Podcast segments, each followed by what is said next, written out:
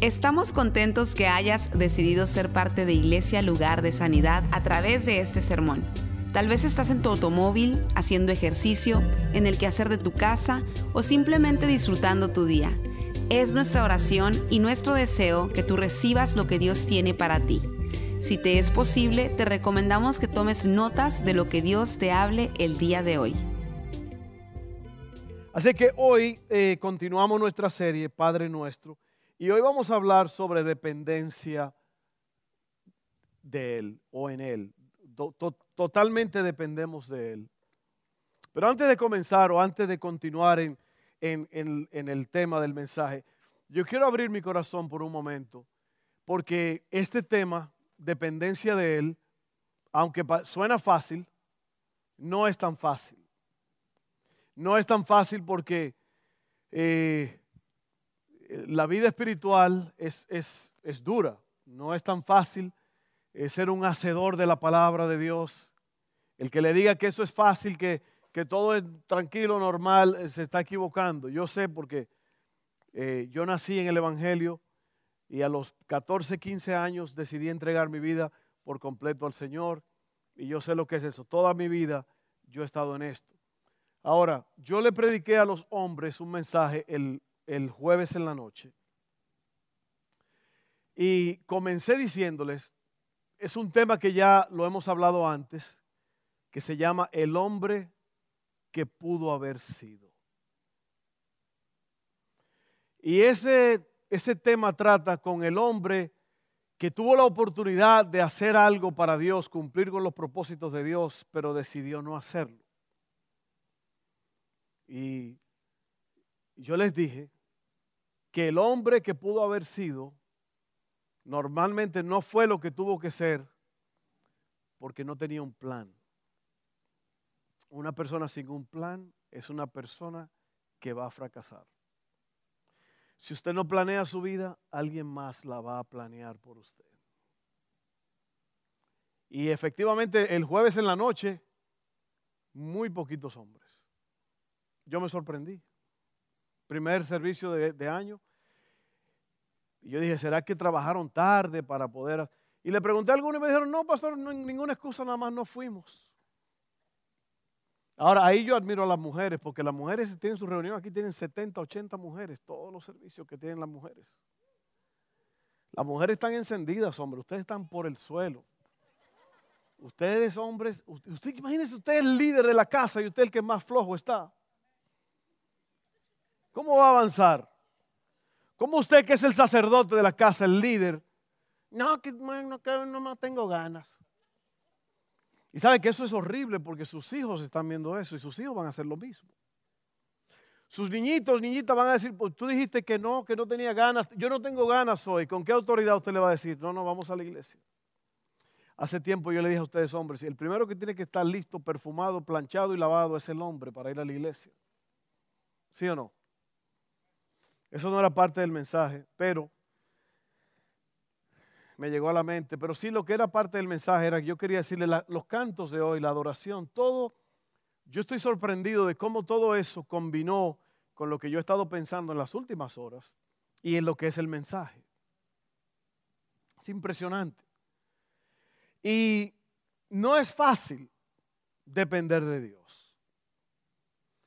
Y yo dije que le iba a abrir mi corazón un poco. Yo le voy a decir algo muy importante, entre todas las cosas que digo. Yo como hombre tengo las mismas tentaciones que todos ustedes tienen. Yo tengo problemas, yo tengo dificultades, yo tengo que pagar cuentas, yo tengo que buscar la forma de que mi dinero me rinda, yo tengo que, que, que ser un ejemplo como padre, como esposo, a mis hijos. Yo tengo una vida totalmente que, la tengo que vivir. Y, sería una locura eh, yo tratar de pararme aquí arriba como una persona que lo sabe todo y que tiene todo bajo control. Eso es lo más lejos de la realidad. Y sabe que las personas tienen una, una imagen de los pastores, de los líderes espirituales, como que ya la tienen hecha que están bien de bien, que wow, yo quisiera ser como, yo le voy a decir una cosa, mire, a mí se me olvida orar a veces. A veces yo me levanto y empiezo a hacer algo, se me fue la onda.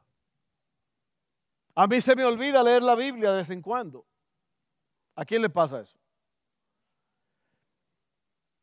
Entonces, eso de, depender del Padre nuestro que vamos a estar hablando es un mensaje un poco difícil porque nosotros queremos hacer nuestra voluntad y no la voluntad del Padre.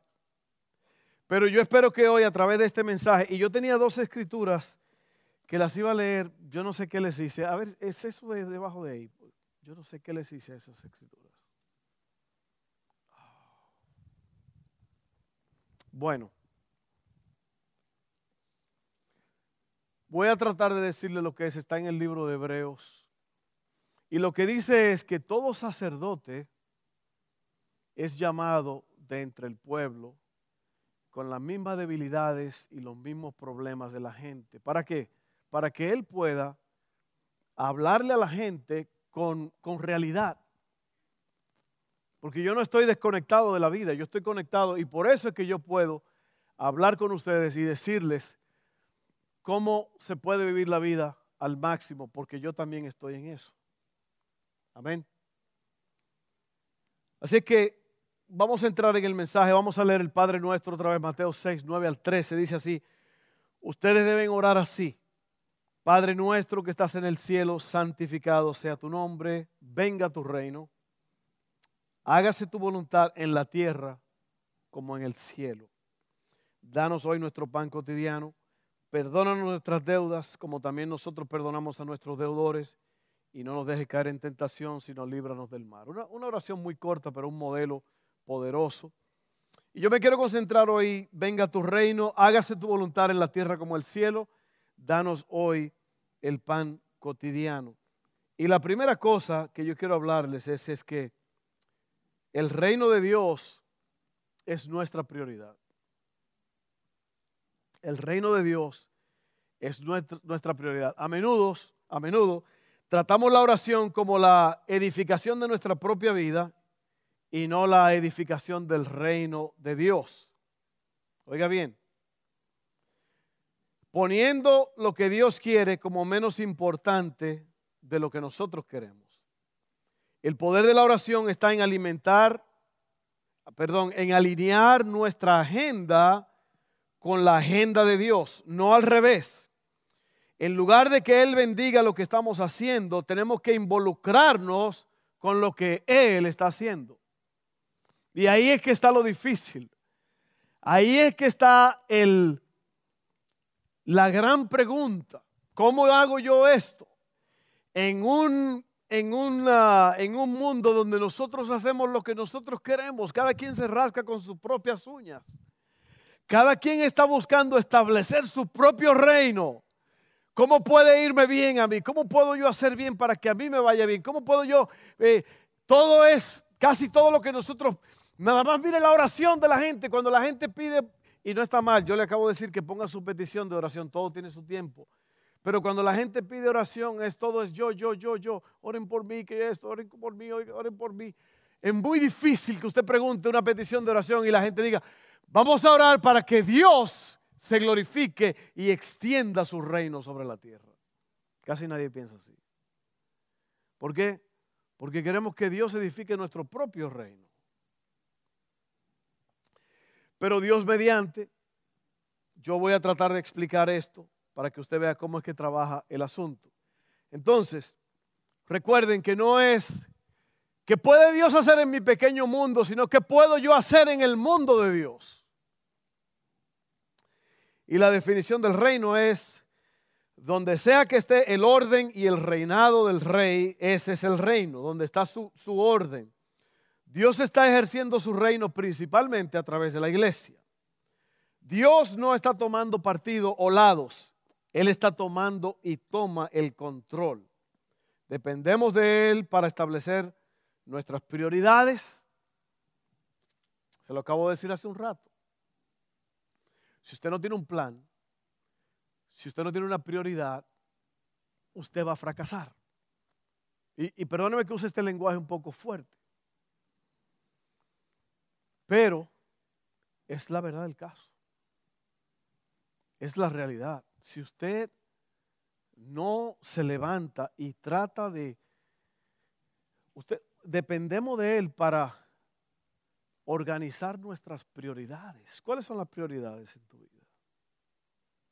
Ahí está el problema. El problema es que tenemos el mundo al revés. Le damos más importancia a las cosas menos importantes. Ese es el problema. Y yo creo que otra vez voy a recordarle, porque como pastor es mi deber y como siervo de Dios, porque yo me lo aplico a mí primero, usted tiene que vivir los sacramentos de la iglesia, usted tiene que vivir eso. Mire, a Dios le agrada cuando usted viene a su casa. Usted no puede perderse ningún servicio a menos que sea una emergencia. Porque esa es una de las pruebas que nosotros tenemos hacia Dios en nuestro servicio a Él. Es como las leyes. Oiga, otra vez vuelvo y les repito yo me asombro de que viniendo en este tramo aquí, del, Highland Road en el 10, todo el mundo, todo el mundo me pasa. Yo voy a 60 y todo el mundo va a 70, a 75, a 80. ¿por qué? Porque a la gente no le importa. No me importa la ley. Esos letreros a mí no me importan. Y eso pasa con la gente, con la iglesia. El servicio, perdón, si puedo voy, si me dan ganas voy. No, el servicio, la casa de Dios, la oración, la entrega a Dios. Dios dice que hay que hacerlo. Y por eso estamos como estamos. Por eso es que la mayoría de los cristianos se están arrastrando espiritualmente, porque no hay entrega. Las prioridades están todas desorganizadas, comenzando por los hombres.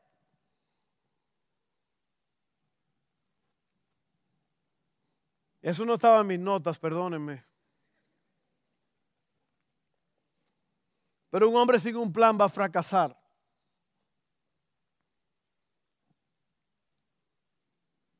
Oiga esto. Nos acercamos a Él como Padre, pero Él nos está guiando como un rey. ¿Por qué? Porque es un reino. Es un reino. Somos embajadores representándolo a Él y al reino. Si lo que vemos no refleja el reino, entonces somos responsables de traer el reino allí. Escuela, trabajo, etcétera. Donde quiera que estemos, traeremos el reino con nosotros. Y podemos invitar a otros a ser parte del reino. Déjeme decir una historia personal. Cuando yo llegué a Luisiana en el 1987, vinimos, eh, mi, esposa y yo, solos. Yo tenía 20 años Tú tenías 15 años y yo no había cumplido aún los 10. Yo tenía 20 años. 21 por ahí.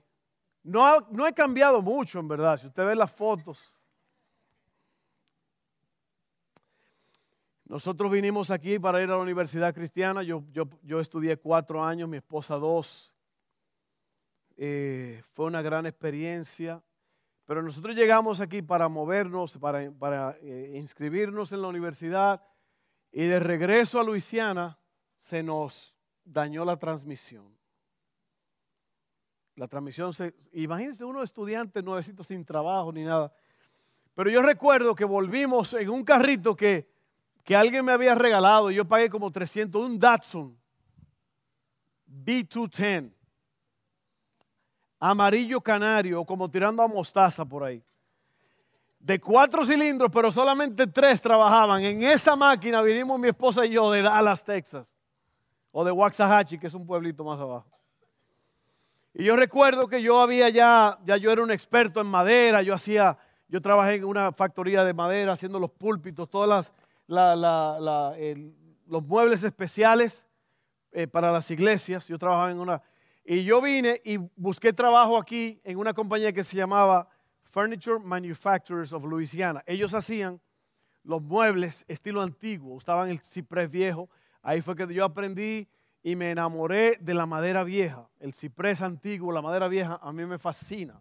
No me gusta la gente vieja, pero la madera vieja, no se crean, no. estoy jugando. Iba a decir no me gustan las mujeres viejas, pero no. Estamos, estamos entre familias, estamos jugando, estamos... La vida no puede ser tan triste. Una vez un hombre se fue de la iglesia, el pastor es muy, muy, hace reír a la gente, yo me voy de aquí. Entonces, si uno es muy serio, eh, el pastor es muy serio. No, no, vamos a hacer ahí, vamos a tener un balance aquí, ¿ok? Estamos jugando de vez en cuando. Y yo fui a esa compañía, me gustó mucho porque había, eh, esa era mi, área, esa era mi agua, yo estaba como un pez en el mar, tranquilo. El único problema es que había un ambiente allí de, que no era muy bueno. Habían eh, pósters colgados en la pared eh, de mujeres pobres, porque tenían muy poca ropa. En el baño, donde quiera que usted iba, era un ambiente medio, medio necio. Y sabes qué, yo, yo llegué allí y yo no llegué allí para cambiar nada, pero con mi testimonio, yo traje el reino a ese lugar. Y es impresionante como todo cambió ahí. Yo no dije, oye, esa porquería en la pared, quiten eso, yo soy cristiano. Yo nunca dije eso. Ellos vieron mi testimonio, hablamos, yo le hablé de Cristo. Ellos se entregaron a Dios, los trabajadores de ahí, el, el, el manager se hizo amigo mío y un día él me dijo, oye, toda esta porquería que tenemos colgada, ¿tú crees que sería bien si las quitamos de las paredes todas? Y yo le dije, sería buenísimo. Y lo hicieron. Ve, porque es lo que nosotros hacemos. Nosotros, donde el reino no está, nosotros somos una influencia para que el reino llegue a existir allí en ese lugar. Amén. Así que eh, podemos invitar a otros a ser parte del reino. Romanos 14, 17 dice, pues el reino de Dios no se trata de lo que comemos o bebemos, sino de llevar una vida de bondad, paz y alegría en el Espíritu Santo. ¿Oyó? Oiga eso. El reino de los cielos no es lo que comemos o bebemos, sino de llevar una vida de bondad, paz y alegría en el Espíritu Santo. Un embajador no habla sus propias ideas, sino que solo comunica las ideas de quien está representando. El papel de la iglesia es ayudar a las personas a entender el lenguaje de Dios. Así que lo primero es el reino de Dios es nuestra prioridad. Segundo, nuestro deseo debe de ser hacer la voluntad de Dios. ¿Qué pasa cuando oramos? ¿Qué pasa cuando oramos? Dos cosas, hay muerte y crecimiento. ¿Quién muere? Nuestra voluntad. Nuestra voluntad de hacer lo que nosotros queremos muere y luego hay crecimiento porque nuestra perspectiva cambia. ¿Realmente creemos que su voluntad es la mejor? ¿Qué sucede cuando su voluntad contradice nuestra voluntad?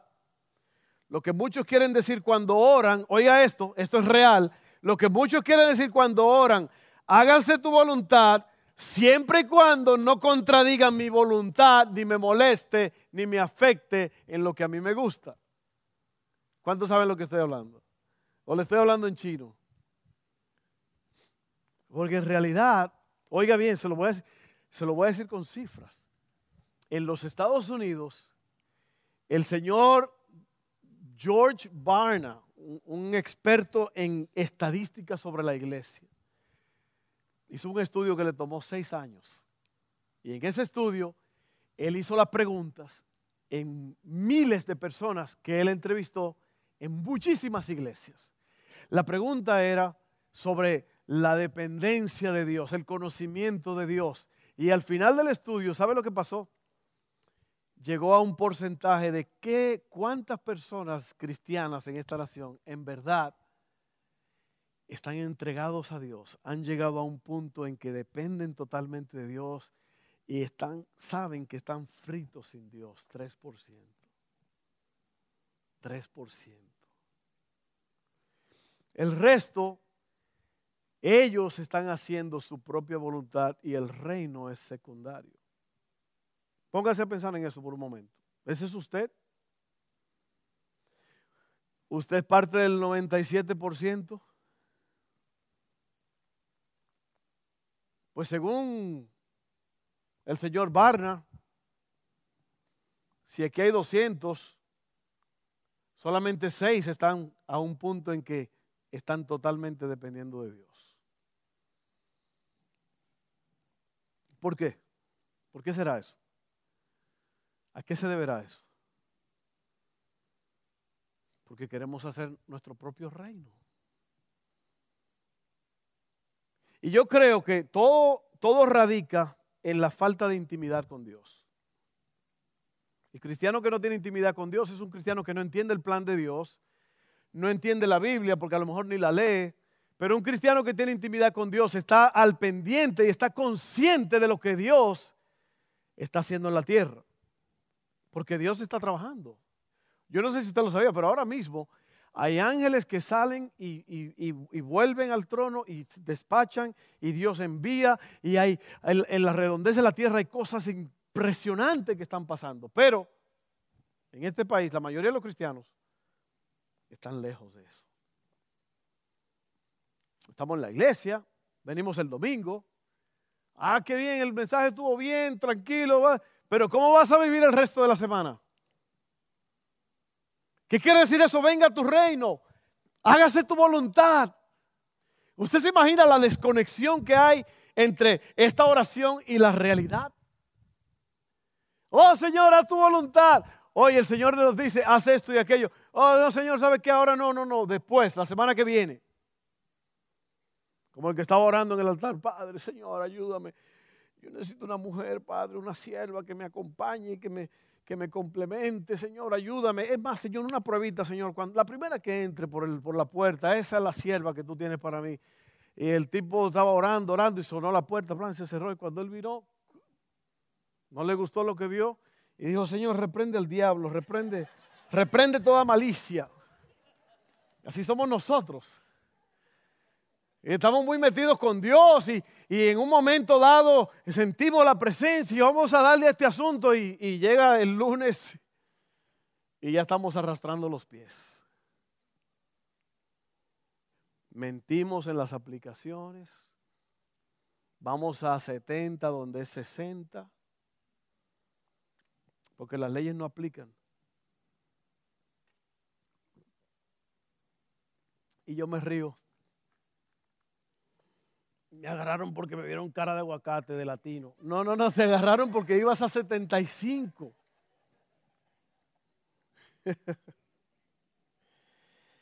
Ay, racista policía. No, no, es que usted iba fuera del límite de velocidad y lo agarraron. Y es la ley. ¿Sí o no? Es nuestro deseo hacer la voluntad de Dios. Debe de ser tu deseo.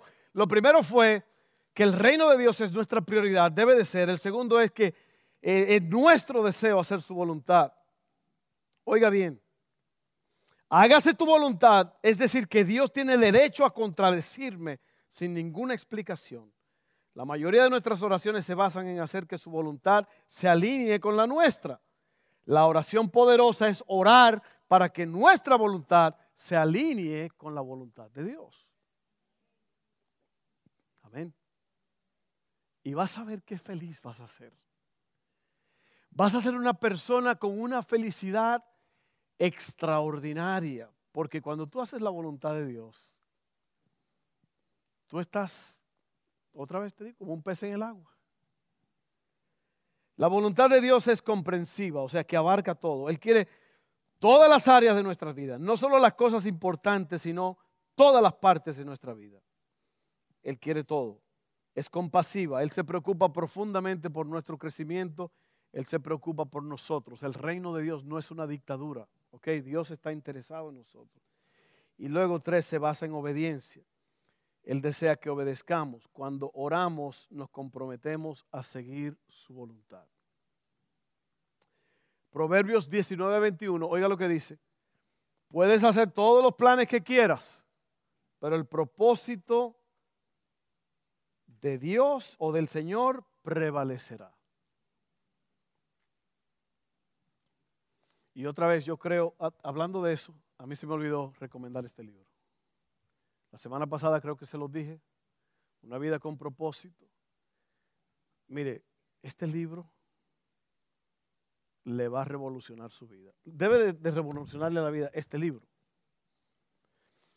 Pero este libro es espectacular porque está lleno de escrituras y es un proceso de 40 días. A mí me gustaría que usted se consiga este libro y se le van a abrir los ojos. Si usted tiene Amazon, una cuenta con Amazon, es muy barato bajarlo. Si no lo tiene, puede ordenarlo por correo o puede ir aquí a, eh, ¿cómo se llama?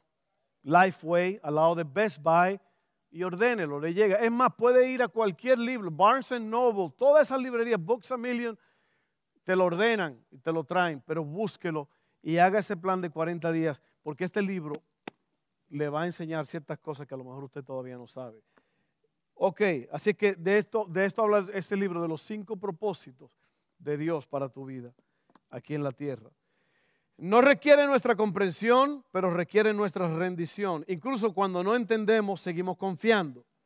Los niños carecen de madurez para comprender la necesidad de verduras, de vacunas y la hora de acostarse. Pero como padres amorosos, nosotros tenemos que elegir por ellos.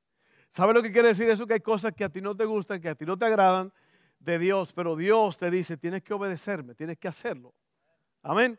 Porque te va a ayudar, te va a ayudar y te, va a hacer fuerte. All right? Así es que eh, nuestro deseo es hacer la voluntad de Dios. Y número tres, la provisión de Dios es nuestra fe. Venga a tu reino, hágase tu voluntad, el pan nuestro de cada día, danoslo hoy. Su provisión es nuestra fuente. Él nos ha dado lo mejor. Imagínense que nos dio a su propio Hijo. Imagínense. Segunda de Pedro 1.3 dice, mediante su divino poder, Dios nos ha dado todo lo que necesitamos para llevar una vida de rectitud. Todo esto lo recibimos al llegar a conocer a aquel que nos llamó por medio de su maravillosa gloria y excelencia. Filipenses 4, 6 al 7 dice, no se preocupen por nada en cambio, oren por todo, díganle a Dios lo que necesitan y denle gracias por todo lo que Él ha hecho. Así experimentarán la paz de Dios que supera todo lo que podamos entender. La paz de Dios cuidará su corazón y su mente mientras vivan en Cristo Jesús. Hágase tu voluntad. Qué tremendo. Alguien dijo, bueno, aquí mismo en este libro dice que hay, dos tipos de personas. El que dice, hágase tu voluntad. Y el que dice, no, pues ni modo, Señor, haz, tu voluntad. O sea, porque nada más hay dos opciones. La otra es no hacer la voluntad de Dios y vivir alejado de la voluntad de Dios, alejado de la provisión de Dios, alejado de la protección de Dios, alejado de la bendición de Dios, alejado de la influencia de Dios. Entonces, oiga bien, vuelvo a repetirlo, el reino de Dios debe de ser nuestra prioridad. Dios primero. Dios primero. Segundo, nuestro deseo es hacer su voluntad. Y tercero, su provisión es nuestra fuente.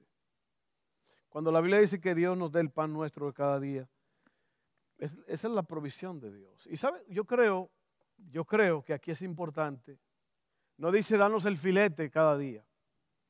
Amén. Dice el pan nuestro. Y yo dije algo al principio que era muy importante, o no sé si lo dije, pero Dios, Jesús comienza, esta oración diciendo, que tu reino venga que se haga tu voluntad antes de hablar del resto de las cosas. ¿Se da cuenta?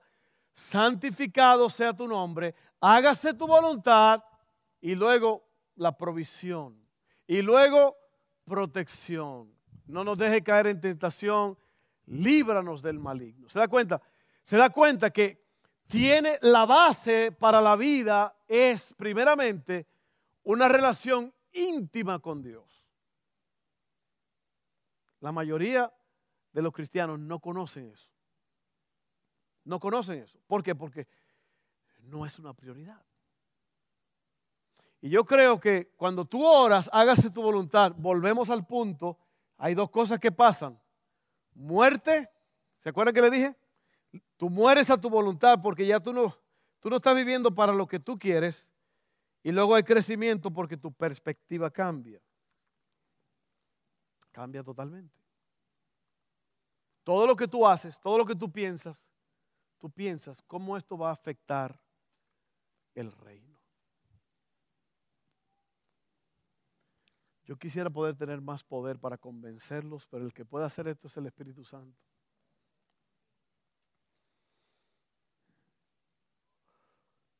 Tu vida totalmente va a cambiar. Nada más piensa cuánto de tu propia influencia tiene tu vida. Lo que yo quiero. ¿Sabes? Te voy a decir algo muy importante. Yo sé que a mí me gusta decir esa frase. Yo no tengo un matrimonio perfecto. Mi esposa y yo no somos perfectos. Cada vez que usted ve gente en el internet poniendo, oh, está mi cumpleaños, esta mujer, la mujer perfecta, mi roca, eso todo es mentira. Eso es mentira. Nadie es roca de nadie. De que, wow, hoy está de cumpleaños el hombre más que... Oiga, yo nunca pongo eso porque yo soy realista. Amén. Alguien puso una foto hace poco de dos fotos, ¿no? La primera son dos gatitos, gata y gato, con las palmitas así adorando a Dios. Esto es en el internet. En la casa están los dos gatos peleando y arañándose y todo. Esa es la realidad. Yo no tengo un matrimonio perfecto, pero sí le puedo decir que mi matrimonio es del reino. Porque mi esposa y yo estamos en ese acuerdo de promover el reino. Y hemos pasado muchas cosas juntos. Pero estamos... ¿Dónde está mi esposa ahora mismo y mi hijo mayor en Cuba? Predicando. Cosas grandes están sucediendo allá en estos días que ellos han estado allá. Es un sacrificio para mí yo no tuve comunicación con ellos hasta cuatro días después. Pero mi casa, mi casa se basa en el reino de Dios. Así que le digo, oiga bien lo que le voy a decir. Si usted se preocupa, y yo creo que al final del día mi esposa y yo hemos llegado a esa conclusión, de que hay pequeños desacuerdos de vez en cuando o grandes desacuerdos de vez en cuando el año pasado, mientras ellos estaban en España, yo de muy sabio y de muy esposo perfecto, traté de, hacer un, hice un baño entero y que era una oficina, lo convertí, lo dije. Y cuando ella venga, se va a caer muerta de, la, de la sorpresa. Y cuando ella llegó, dijo, ah, yo no quería eso ahí, yo no quería eso acá, yo no quería. ¿Cuántas mujeres hay así aquí? Ahora, eso es lo, que tú querías, pero ¿quién te dijo que yo quería eso así? Yo no quería eso así. No, tenemos desacuerdos. Después la próxima vez yo le dije, ¿qué es lo que tú quieres? ¿Tú te amas ti? No, no, uno va aprendiendo. ¿Por qué? Porque es un matrimonio del reino.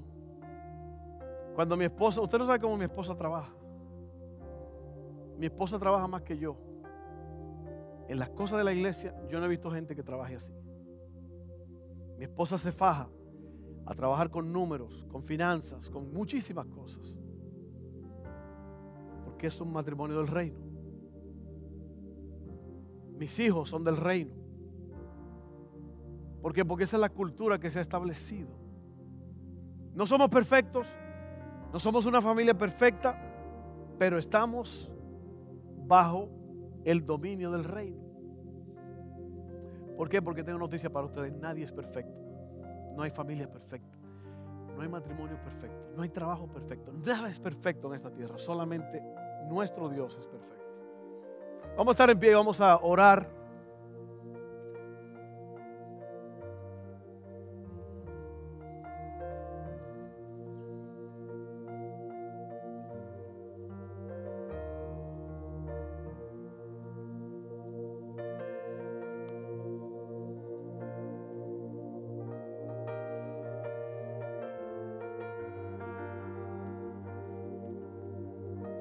¿Qué si tuvieras que pagar con tu vida hoy? ¿Qué si llegan soldados a tu casa y te dicen, a ver, confiesa que tú amas a Jesús, que tú eres cristiano, lo confiesas y te acribillamos aquí mismo. Lo niegas y te dejamos ir. ¿Qué harías? Porque de eso se trata al final del día. Nosotros la tenemos muy fácil aquí. Está bien, gracias a Dios por eso. Vivimos en un buen tiempo, tenemos libertad de expresión aquí. Pero si usted se pone a pensar, la vida espiritual de la mayoría de los cristianos es raquítica y es mediocre. Imagínense que si nosotros, esta iglesia, todos los que están aquí ahora mismo, si usted se metiera por, con Dios, de verdad, de verdad, imagínense la influencia que seríamos en esta ciudad. Pero no somos una influencia. Somos influenciados por el mundo. ¿Cuántas veces te han dicho, cuántas veces te han dicho un chiste sucio y tú, eh, eh, eh, en vez de decir, ¿sabes qué? Mira, yo en realidad no comparto eso. Si tú quieres decirle ese chiste a otro, a mí no me lo digas, yo no me voy a reír de eso. Pero nosotros aceptamos el reino de este mundo, pero no somos una influencia con el reino de Jesucristo en este mundo. Solamente fíjate en las horas que los cristianos pasan en entretenimiento y en cosas que no tienen que ver nada con Dios. Y yo no estoy hablando de que usted tiene que estar 24 horas orando y leyendo la Biblia. Yo no estoy hablando de eso. Lo que yo estoy hablando es de balance. Balance. Es simple. Una de dos. O conoces a Dios o no lo conoces. Si lo quieres conocer, vas a tener que pagar un precio. Si te quieres quedar igual que como estás, pues sigue flotando. Pero yo, yo personalmente, yo estoy planeando para triunfar. Yo estoy planeando para, para servir a Dios. Hay cosas en mi vida que yo necesito cambiar. Hay ciertas áreas de mi vida que yo necesito amarrar la cuerda. ¿Y por qué? Pues de aquí para el cielo, dijo el dominicano, de aquí para el cielo. Entonces usted no puede estar pensando en establecer su propio reino. Fíjense en esas palabras de Jesús. Busquen primeramente el reino de Dios y las demás cosas serán añadidas. Esta semana, hace un par de días, eh, mi esposa me había dicho que ella quería gavetas en la cocina, cajones. Yo hice esos gabinetes hace como 19 años. Y pues ya pintamos todo y todo está muy bonito. ella, ella me pidió eso y yo, yo dije, mientras ella sale, yo, yo hago algo. Entonces, hace muchos años, cuando los muchachos estaban chiquitos, ellos fueron educados en la casa, homeschool se llama eso. Y yo le hice a ellos, a cada uno le hice su propio escritorio, con un tipo de archivo, ¿no? dos cajones normales y uno grande para los, los files, los folders. Y, y, lo pinté de un color rojo. Yo no sé ¿Qué, ¿Cuál fue el asunto? No tenía que ver con ninguna aspiración política ni nada, pero lo, pinté de rojo. Y después cambiamos todo allí y yo, esos, tres gabinetes, yo lo puse como uno y ahora era un montón de cajones. Y ahí Haley tenía todas sus cosas, todo. Haley acumula mucho. Y entonces mi esposa me había dicho de ese gabinete, bueno, me había dicho de gavetas. Y yo agarré y dije, ¿qué puedo yo hacer con este gabinete? Voy a hacer esto y esto y esto. Me fui a Home Depot, compré. Usted ha visto los, muebles que tienen unas patas, unas patas torneadas pequeñas. Son carísimas. Yo dije, wow, si yo compro cuatro de esas, yo lo puedo hacer, pero no tengo el tiempo. Así que compré algo que era que en las, en las barandas de afuera, de las construcciones afuera, hay unos que se llaman finials, que son como unas cosas que usted enrosca para darle lujo a todo. Compré cuatro de esos y se lo volteé al revés y lo puse desde abajo para arriba. No me costó casi nada hacer el mueble. Lo pinté, lo ajusté y yo quiero que usted vea el mueble increíble. ¿Usted sabe lo que yo quiero decirle con todo eso? Cuando usted tiene mentalidad del reino, usted está contento con lo que tiene y usted trabaja con lo que tiene. Usted no anda metiendo, involucrándose, metiéndose en más problemas para poder acomodarse y ser como los vecinos o esto. A mí, a mí eso no me importa. Lo que yo necesito es arreglar lo que tengo, estar feliz con lo que tengo, porque esa es mi vida. Yo no voy a perder tiempo, yo no me voy a endeudar, yo no voy a volverme loco para tratar de, de vivir en un mundo viviendo para alimentar el reino de este mundo. No, no, mi vida es para alimentar el reino de los cielos. Ahora, si yo busco el reino primero, Dios me va a añadir el resto de las cosas. Y yo le decía a alguien hace poco, ¿sabe que posiblemente la cuenta de banco mía no te va a impresionar? Pero yo tengo una buena casa que nosotros hemos arreglado no era buena al principio, era, eh, era una cosita. Y nosotros con, con mucho trabajo la hemos arreglado, con mucho sudor. Tenemos, somos cinco que manejamos, cada quien tiene su carro. No son carros nuevos. Pero yo estoy contento con eso, porque ese es el reino. El reino es que Dios, cuando sea necesario, él va a suplir lo que falta. A través de la oración, claro, porque de eso se trata. Se trata de que mi Padre me va a suplir. ¿Y sabe cuál es el problema de la mayoría de los cristianos? No, no, que tengo que trabajar más. Tengo que trabajar más. Son cuatro televisiones, una en cada cuarto. Y, es esto. Y el cable. Y, yo, y no hay que tener, tener, tener, tener, tener. Y usted se preocupa tanto en tener que se le olvida que hay un Dios en el cielo que quiere bendecirte sin que te cueste la vida. Amén. Perdóneme que hablo así, pero bueno, alguien va a agarrar la onda aquí. Yo no quiero deudas. Yo no quiero compromisos con el mundo. Yo le dije a los hombres el, el, jueves, mucho cuidado con las viejas amistades, porque las viejas amistades traen viejas tradiciones viejas malicias, viejos hábitos. Si usted sigue juntándose con la misma junta de antes, que usted sabe bien que no te están ayudando, usted está viviendo para el reino de este mundo. Y yo no quiero decir con eso que usted no necesita amigos y todo eso, pero usted tiene que, tiene que tener cuidado a quien usted le da su corazón. Reino, reino, reino, reino. Piense Levántese para que el reino sea edificado.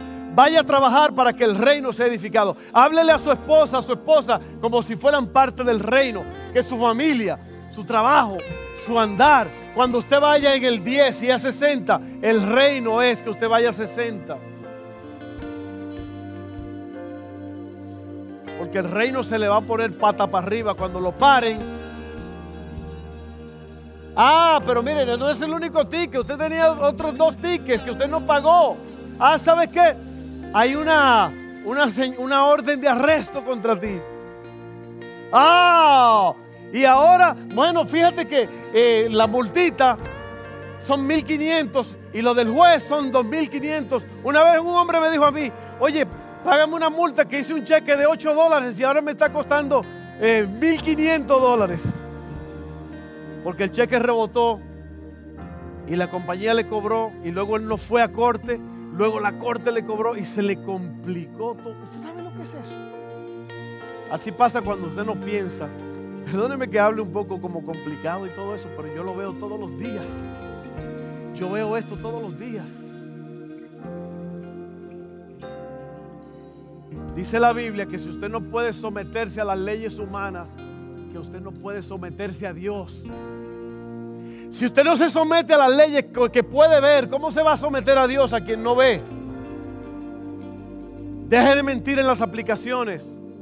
Deje de decir que en su casa son 10 dependientes si usted es el único. Porque el IRS le va a hacer. Yo conozco un hombre que casi fue a la cárcel porque se puso, puso que, que tenía tantos dependientes. El IRS vino y le dijo: A ver, búsqueme todos los dependientes y pruébeme que usted está eh, manteniendo a toda esa gente.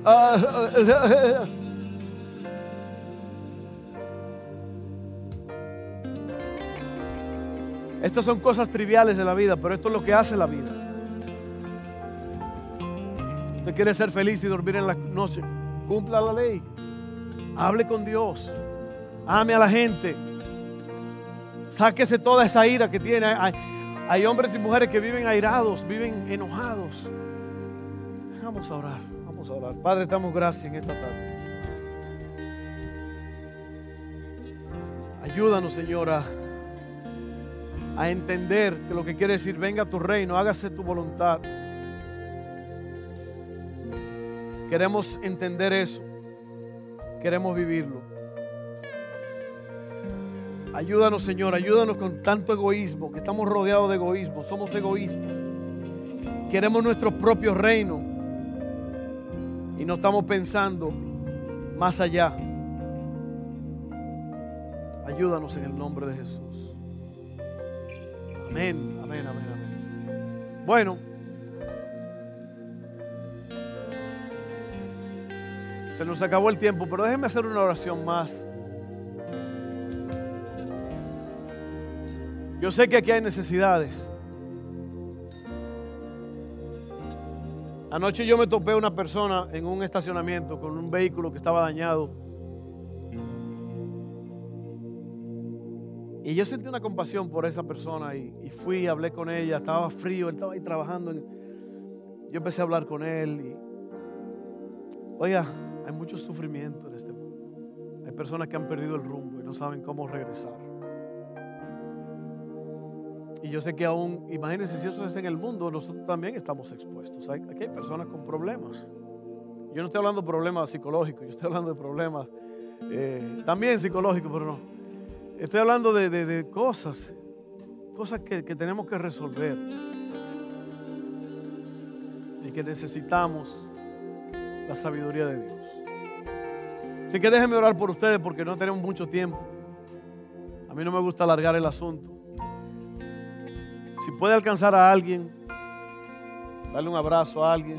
Si, no tiene confianza, no, se acerque mucho. Yo no quiero poner a, a nadie en una posición difícil. Vamos a orar uno por el otro, eso es bíblico. Vamos a orar por la persona que está a nuestro lado. Que el Señor obre en ellos, amén. Padre, en el nombre de Jesús te pido ahora mismo que tú toques a cada persona Aquí hay personas con necesidades. Yo te pido que tú sanes al que está enfermo, que tú levantes al caído, al que ha pecado y se siente mal, Señor, levántalo, perdónalo a través de la confesión. Pídele a Dios que te perdone ahí donde estás. Dile, Señor, perdóname, he actuado mal, no he hecho lo correcto, perdóname. Si estás enfermo, dile, sáname. Provee, Señor, provee, Padre. Necesito un milagro financiero. Ayúdame. Mi casa es un desastre. Mi matrimonio es una locura. No hay paz en mi casa, Señor. Por favor, trae paz. Ayúdame a ser el iniciador de la paz, el, el pacificador. A lo mejor en el trabajo estoy teniendo un mal tiempo. Ayúdame, Señor. A lo mejor necesito un camino recto para caminar. Ayúdame, ayúdame. En el nombre de Jesús. Hazlo, Padre, hazlo en el nombre de Jesús.